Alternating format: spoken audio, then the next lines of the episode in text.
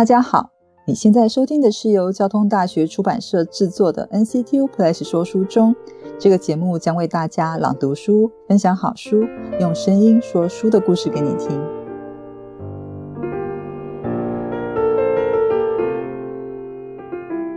上一集嘉兴的臭豆腐店里来了几个彪形大汉，接下来会发生什么事呢？当地方上的这个混混阿虎大声吆喝着嘉兴的妻子芬美，叫他把啤酒拿过来时，芬美一刻也不敢怠慢，连忙从冰箱拿出几瓶啤酒与小玻璃杯，陪笑道：“这多的我们招待。”几个兄弟啊，一旋开瓶盖就开始牛饮。带头的阿虎则对着电话的另一头狂吼：“人还没到嘛，快点给我把人约到臭豆腐店来，巷口的那一家。”过了几分钟后，外头突然一阵引擎声大作，几个改造过的车灯刺眼的，让嘉欣都没办法直直直的过来看着人的脸孔了。只见带头的男子身上穿了件黑色蛇纹的上衣，还带着几个人像风一样的冲到店里面。这个神纹男左手揪着阿虎的阴领，右手不由分说的就向阿虎击了一记拳头。那个力道让阿虎整个人往桌子一倾，噼里啪啦的声音并响之后，酒瓶的碎片就这样散落了一地。阿虎跌坐在地，拿起旁边的酒瓶，又往对方的脸上再砸过去。店内瞬间成了战场，一张椅子往卤味柜砸了过来。他的妻子整个下午辛苦熬的什么鸡爪、豆干、海带，像尸横遍野的士兵。嘉欣吓坏了，只能对着支离破碎的店面干瞪眼。身形瘦小的妻子就跑到厨房的后面，含着泪在角落一边发抖，一边趴在水桶旁边清洗豆腐。那天过后，店内还是常发生打架事件，警察无理扫荡恶势力，让夫妻两个整日都提心吊胆。街坊邻居也没给两人好脸色，打电话向市民热线抗议这个餐厅的治安问题。连臭豆腐的气味也被他其他人投诉了，说那个气味非常刺鼻难忍受，闻了便想吐。嘉兴索性就将臭豆腐将菜单上面，就是把它从菜单上面拿下来，炸臭豆腐的油锅也就被束之高阁了。他心里关于臭豆腐的美好记忆这么多，不容许别人污名化他。但是环保署也是三班的两头跑来稽查环境，这些原因加起来，害得嘉兴真的连生意都做不下去。看着自己一手打造的老地方变成暴力和脏乱的代名词，满腹口苦水也只能往自己心里吞。不久，环保局就直接发函来勒令嘉兴休业半年。在最后一天营业时，嘉兴亲自拉上了深蓝色的铁卷门，在门上张贴了暂停歇业的启示。离开时，他走了好长一段路，还忍不住频频回头望。那天睡梦中，嘉兴接到父亲来电，说祖父过世了，叫他回家一趟。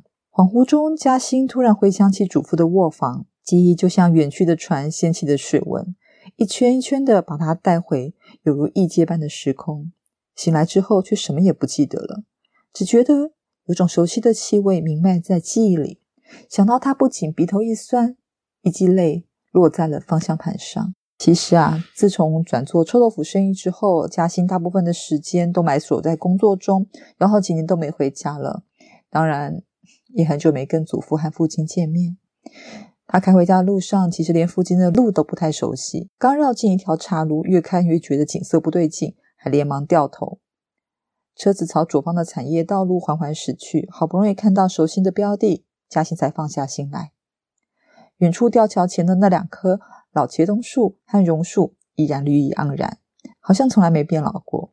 祖父啊，逝去的最后几年是在郊区的一家老养老院度过的。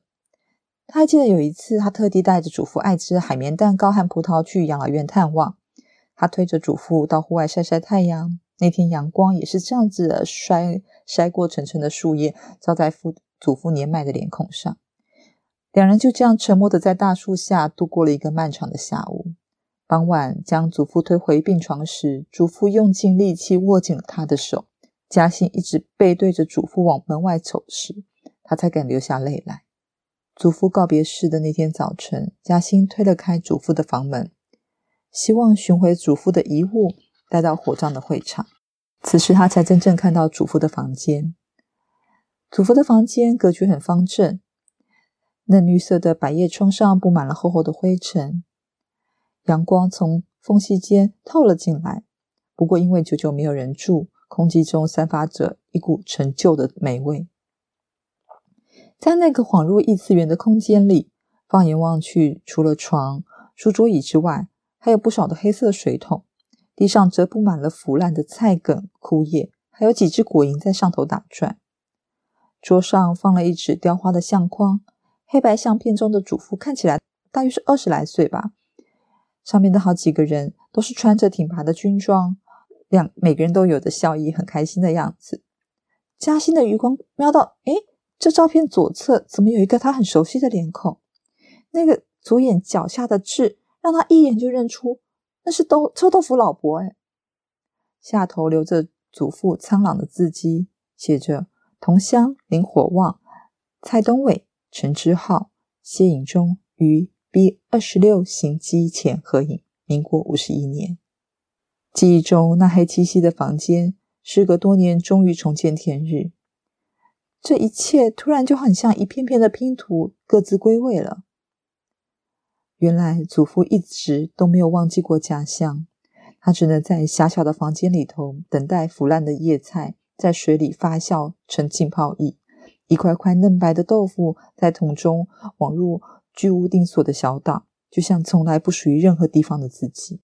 臭豆腐的气味像一只蛰伏于暗处的刺猬，随时准备出其不意的袭击毫无防备的人们。带刺是一种保卫，却是一种害怕接近的恐惧。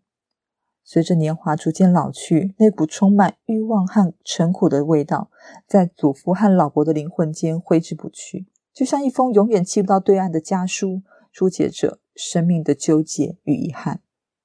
半年后，嘉兴的臭豆腐店重新开张了，没有挂上任何招牌，菜单上其实也没放进臭豆腐，成了老饕才知道的私房菜，仿佛这一切都没有改变过。店重开了，虽然菜单上面的东西不见了，可是嘉欣知道，有些事情、有些东西在内心深处是永远不会消失的。